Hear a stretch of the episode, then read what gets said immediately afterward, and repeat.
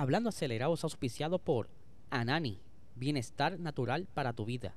Búscalos en Instagram como AnaniPR.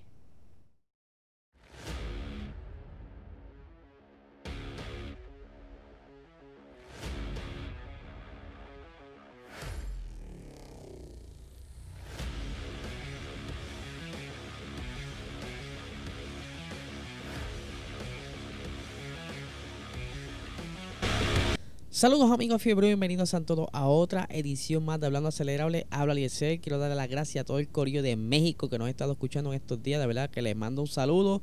Aquí es un poquito diferente a lo que normalmente se encuentran por ahí, pero aquí estamos tratando de traer toda la información posible del Motorsports y la Fórmula 1. Así que no podemos arrancar este episodio sin hablar de nuestro piseador principal, Anami, ¿verdad? El, el mejor canario medicinal que hay ahora mismo en el mercado de Puerto Rico. Eh, próximamente, ¿verdad? Vamos a decir, brincamos el charco.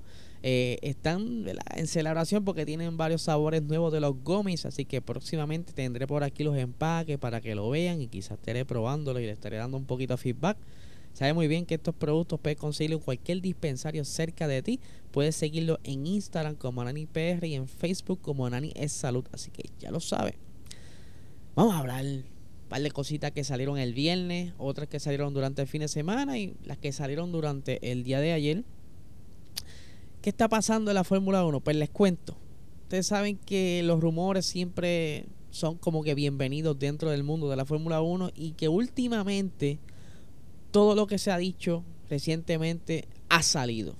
¿verdad? Ya sea los rumores de eh, el reemplazo de Matías Binotto, hablamos también de de la posible eh, llegada de Mick Schumacher como reserva a Mercedes, pero ahora estamos hablando de un rumor bastante extraño, ya que en un pasado no le fue muy bien, y es que se está corriendo la voz en el paddock de que ¿verdad? Ford está en conversaciones con eh, Red Bull para hacer quizá un comeback, ya que Ford estuvo con el equipo Jaguar desde el 2000 al 2004, no le fue muy bien y se lo vendieron precisamente al equipo Red Bull. ¿Qué sucede?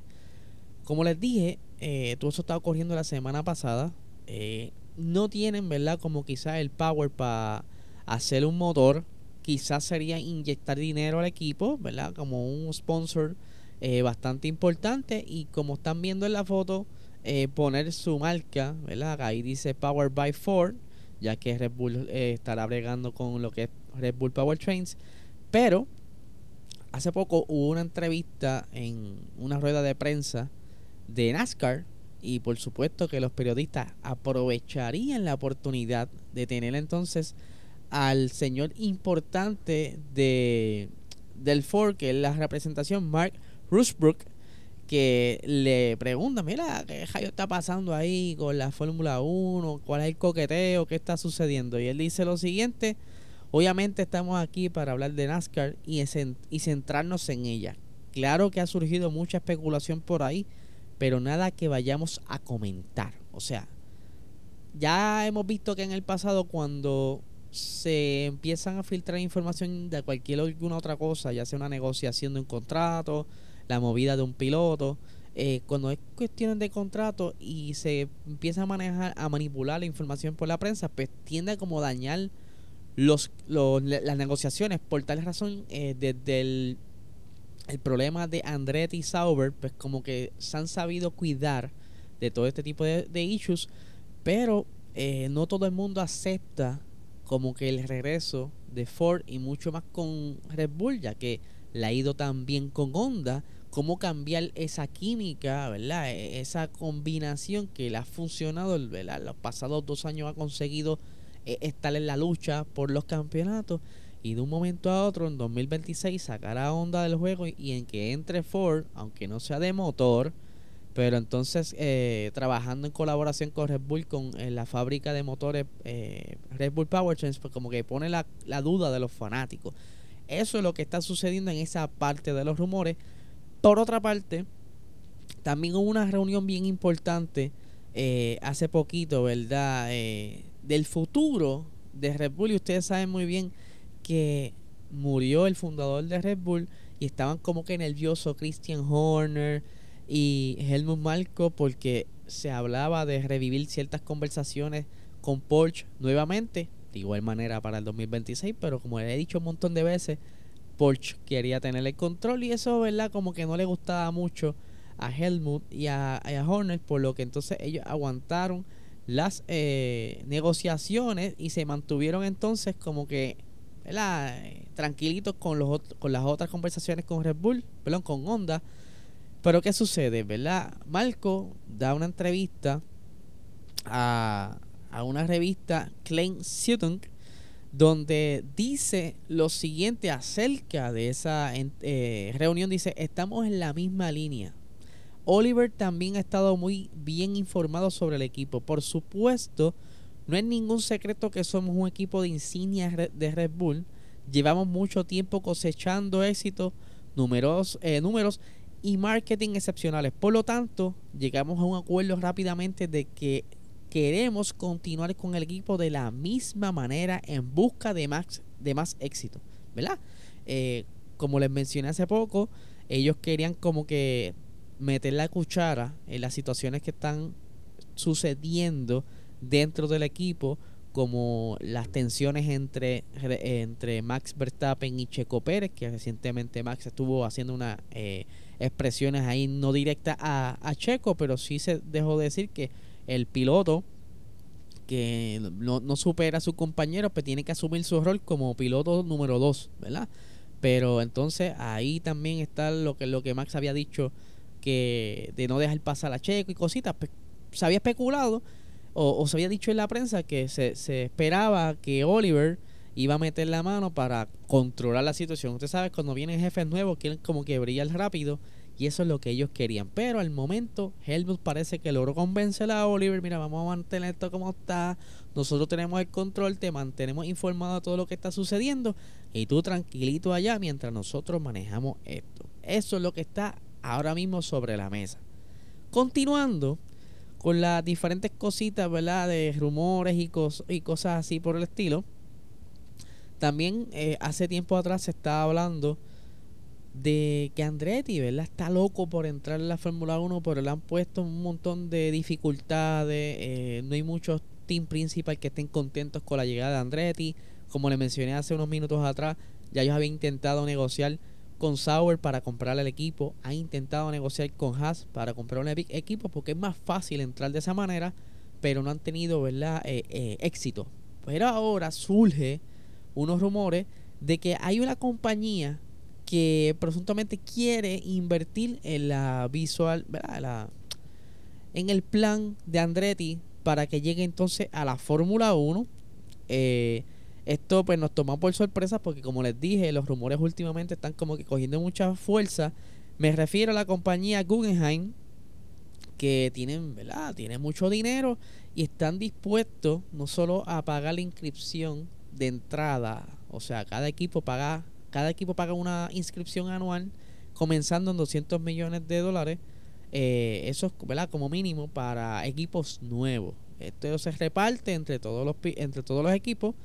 Pero no solo eso, para tú poder estar en la Fórmula 1 y mantenerte competitivo, no puedes quizás utilizar alguna fábrica o instalaciones que comparta otras divisiones, otras categorías, porque quizás pierde un poco, se diluye los esfuerzos, por lo que lo mejor sería tener tu propia fábrica y enfocarla en el desarrollo de ese monoplaza, por lo que entonces Guggenheim también está dispuesto a invertir 200 eh, millones ¿verdad? adicionales en una nueva fábrica. Esto para que Andretti pueda entrar entonces a la Fórmula 1 con la fuerza que quieren que los team principales actuales, eh, porque no quieren ver algún equipo como Haas, teniendo muchas dificultades atrás y que sea un tropiezo en el camino, ¿verdad? Tener que estar lapeándolo y que los pilotos se hagan un peligro, cositas por el estilo. Por lo que entonces esto abre un panorama mucho más positivo para Andretti, que hay que ver cómo se desarrolla esta noticia y si continúan entonces eh, apareciendo detalles sobre estos rumores que quizás lo confirmen o que Guggenheim haga algo ¿verdad? en la prensa y quizás eh, desmienta esto o lo afirme. Hay que estar bien pendiente a la siguiente hora, porque últimamente luego que, que grabo este episodio es que salen eh, todos esos bombazos, así que espero que se mantenga tranquilo hasta para mañana poder darle cualquier update que aparezca durante el día.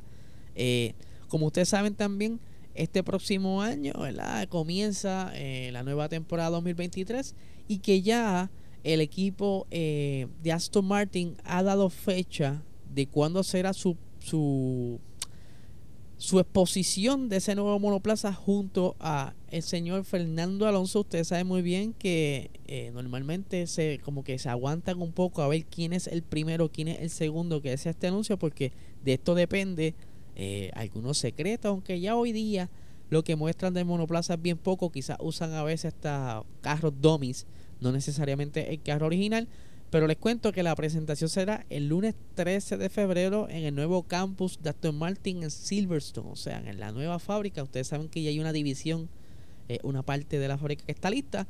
Lo que nosotros esperamos es que sea un monoplaza que pueda entonces Fernando Alonso tener la batalla, por lo menos, mínimo, en, el, en la mediana, ¿verdad? Entre la quinta, sexta, séptima posición y que logren acumular los puntos que necesitan para entonces ir recuperando terreno luego que perdieron eh, eso, ese brillo que tenían en el 2020 cuando caen en el 2021 con esos cambios de normativa y que comenzaron a jugar con el suelo del monoplaza y que empezaron a perder como que esa aerodinámica que les ayudaba porque ya el motor lo tienen. Solamente necesitan combinarlo con su monoplaza y cualquier eh, oportunidad aerodinámica que estén teniendo ahora.